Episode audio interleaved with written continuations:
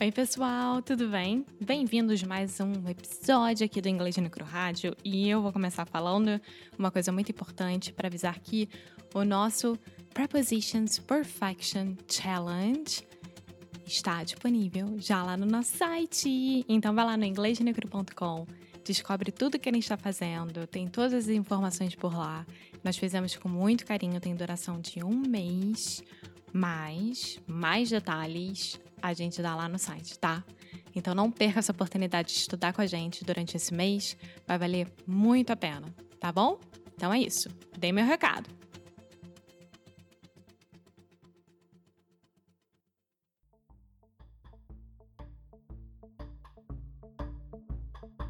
Oi, pessoal, tudo bem? Bom, abril começou e eu tô aqui para falar sobre o nosso querido parceiro Cambly. Nós estamos passando por um momento muito complicado, né, das nossas vidas, mas o Cambly multiplicou os seus esforços para conseguir levar mais conteúdo gratuito para vocês.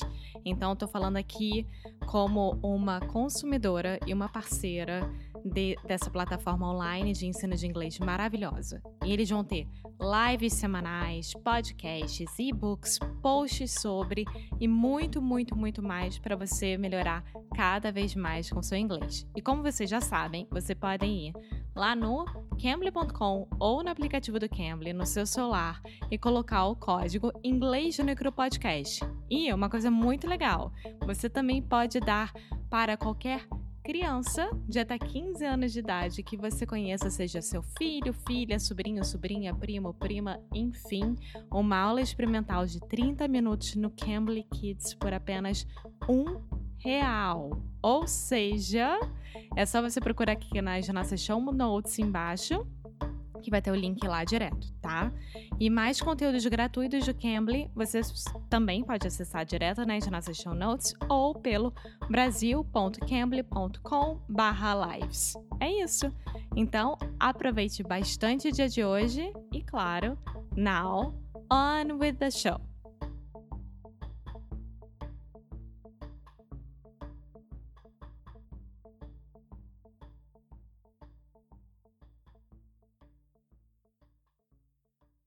Hello, hello, hey, sweet people, and welcome to another episode of Inglês no Rádio, quarantine style, remote. I am talking to you live from South Carolina. And I am talking to you live from Porto, Portugal. Truly an international podcast. Alexia, how are you doing? This is how we do it. I'm fine. What about you? Alexia is clearly in a good mood during quarantine. I have to be. I have nothing else to do, so I need to be in a good mood. I love your attitude. And I think especially we are both in a good mood today because today I personally finally finished our newest challenge, the Prepositions Perfection Challenge. And today we're going to talk about it. So we are both super excited. Yes, we are. We are very excited because I think that this challenge is one of the most important ones for this year and for our lives. For you too, right? You learned a lot about it. one of the most important challenges of our life. Well, yes. if you think about 2020, uh, I think it would be. well, if I know, but if we are thinking about 2020, we have a global pandemic and we have 30 days of prepositions. Which one is more important? Stay it's at close. home. It's no. debatable. so it's stay at home and study prepositions. That's it. Okay, cool. so, Alexia, what I was thinking today is this challenge is a little bit different than the other challenges that we have done so far. So, we started with the first impressions challenge, which you and I worked together with a lot of that. And then we did the Inglés no Cru book club. Again, that was really a collaboration. And prepositions was a little bit different because honestly, I had to learn a lot. Like with book club, I can talk about books, I can do that all day. But I really had to learn how to teach prepositions, how to explain them in a clear way. So this was really different, at least for me. Was it fun though? Yes. Yes, it was actually surprisingly fun. In the beginning, it was really boring just like understanding like the function of prepositions and why do they exist. But when I kind of understood things and I had a good perspective of what are prepositions and why do we use them, then it started getting really fun. I can imagine. I can't wait because I'm going to do this challenge as well. So I can't wait to start. yeah. So, Alexia, you have participated in a lot of the episodes, but you have still you have not seen the entire challenge. The episodes of the challenge, not Inglês Negro Rádio. Eh, episodes. Right. So just to clarify, I invite Alexia and Felipe, our employee, if you don't know. I'm Felipe. getting a lot of questions like, who is your third person? Like, who is Felipe? And I'm like, you guys had to listen to his episodes last week. He has yeah. to. Felipe is just Felipe. He's great. so you guys participated in some episodes, but the entire challenge, you still have not taken the entire entire challenge. You still don't know exactly what is going on. So I thought today would just be a good opportunity for you to ask me questions. Could be questions you're thinking about or common questions that our students might have, just to help clarify and get everyone on the same page. Okay, so why don't we start with the basics? Okay. Things that everyone should know. When you say it's a challenge, how long is the duration? It is a 30 day challenge, which means it will last for approximately one month or 30 days, whichever one you prefer. But it doesn't mean that you had to finish in 30 days. No, not at all. So it is designed, we created this very carefully so you can have approximately 20 to 30 minutes of studying each day. But obviously, we know these are crazy times. So if you need to stop for a day and then restart, that's totally fine. You have access to all of the course materials forever. But I think it works best if you do it in 30 days because you can learn a lot. You can finish with prepositions forever in 30 days. uh-huh. And another question that I always get is that how will I receive the materials? Where where should I go? Yeah. So just go to inglesnuecru.com. You will find all of the information there to access the course. And after you access the course, you will immediately receive all of the information. So in this on your email, uh huh, we will send you an email, and then you will have our cool little platform to receive all of the audios, transcripts, all of the information that we give you. All of the course materials are sent to you directly. Super easy. Super easy. You just have to put your email and password, and ta da, you are in and Foster, while you were creating this challenge specifically, how did you do the weeks? Like, I understand that people will receive the, the material per week, right? Each week is a different material, a, a different section. So, how did you do the sections? Yeah, that's a great question. Okay, so the way we do it is we have a challenge that is 30 days and we normally divide the challenge into weeks. So the first week, you receive all of the information and materials and resources for the first week, second week, third week, fourth week. And this really helps you organize and study in a very easy way. So, week one is just kind of a crash course into prepositions.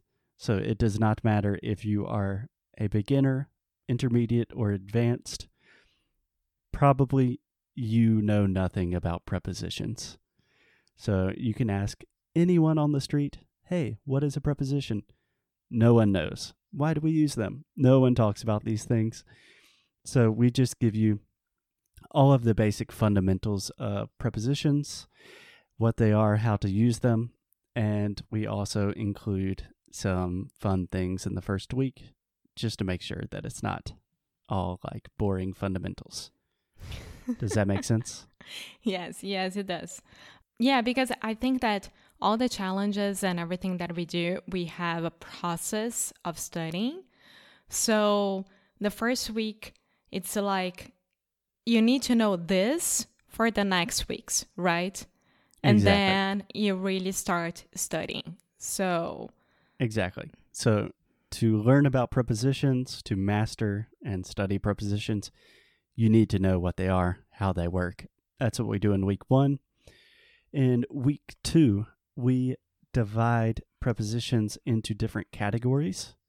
So many times you hear people just like say things like, okay, we have 150 prepositions in English, learn them. That doesn't work, in my opinion. So we divide prepositions into prepositions of time, place, and movement. And we explain exactly what those are.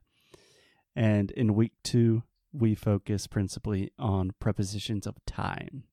So talking about when do you get to places, being early, being late, like when is something going to arrive, all of these things.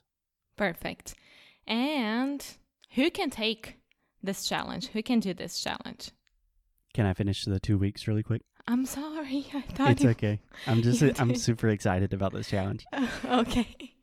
So Which is a two, good thing. Week two we focus on prepositions of time. Week three we focus on prepositions of movement and place. So talking about things moving around, where things located, talking about directions, traveling, everything you need to talk about. That's weeks two and three. And week four, we have a lot of episodes with Alexia and Felipe. We have more than 150 just really common phrases. We call these prepositional phrases, but things that we use every day in English. And we just talk about the most useful stuff with prepositions, how to use them, how to really put them into practice. So that's more or less it. Sorry, I'm finished. What was your next question? who can do it? Anyone, everyone, tell your children, tell your grandparents. I would say anyone if you're a basic, intermediate, or advanced student. Yes. If a lot of people say I'm a basic, like I'm a beginner, can I take this course? If you're listening to this and you can understand us relatively well, then you can take this challenge. Most of the information is in English, but it's me and Alexia talking, so it's And you have the transcript. yes, and you have all 30 transcripts. Yes. Yeah, so don't worry. If you're basic and you're like, oh, it's gonna be hard for me, don't worry. We call it a challenge for a reason. So go ahead and do it. Yeah, and I think this challenge, especially, probably more so than other challenges, really is a great challenge for every level of learner.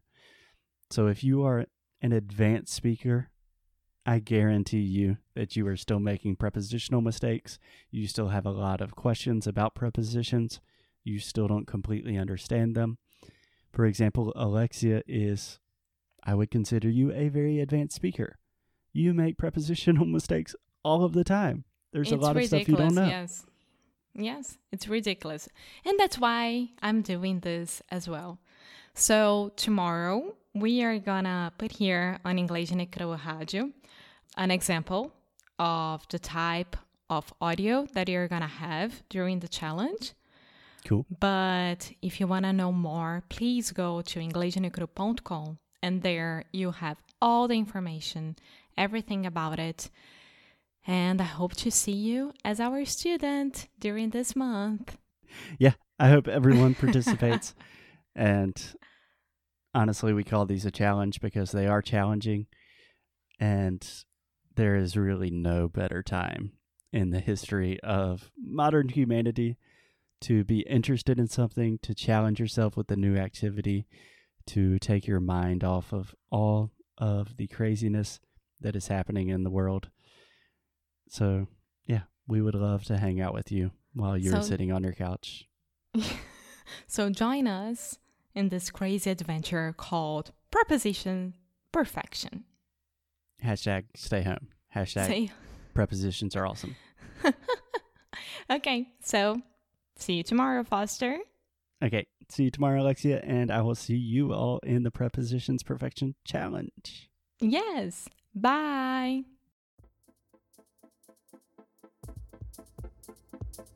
Muito obrigada por ter escutado mais um episódio aqui do Inglês no Rádio. A gente está muito feliz que nós lançamos hoje o nosso Prepositions Perfection Challenge. E é com muito, muito carinho que a gente anuncia isso. A gente, o Foster, né, principalmente dessa vez, fez tudo sozinho. Eu e o Felipe, nós participamos em alguns áudios, em alguns episódios, por assim ser é, lá do challenge, mas é um trabalho maravilhoso que o Foster vem fazendo e que a gente lançou hoje. E esse challenge vai fazer companhia para você durante esse mês. São quatro semanas de duração, mas você pode começar e terminar quando quiser. Se você quiser mais informações, é só clicar no nosso site que está aqui nas show notes ou ir direto no inglêsnegro.com.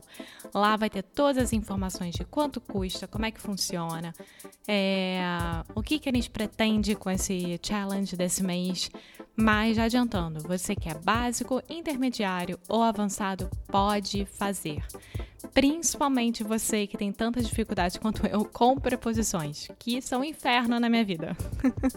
então é isso. Vai lá no inglês no tá bom? Um beijo. Tchau.